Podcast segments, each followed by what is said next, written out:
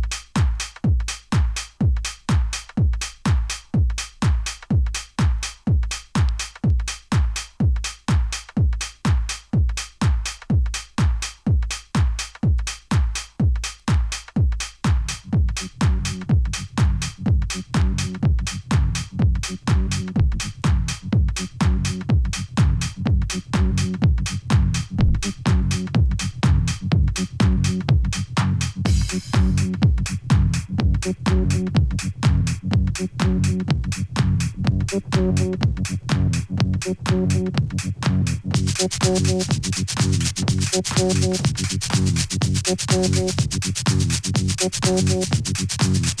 the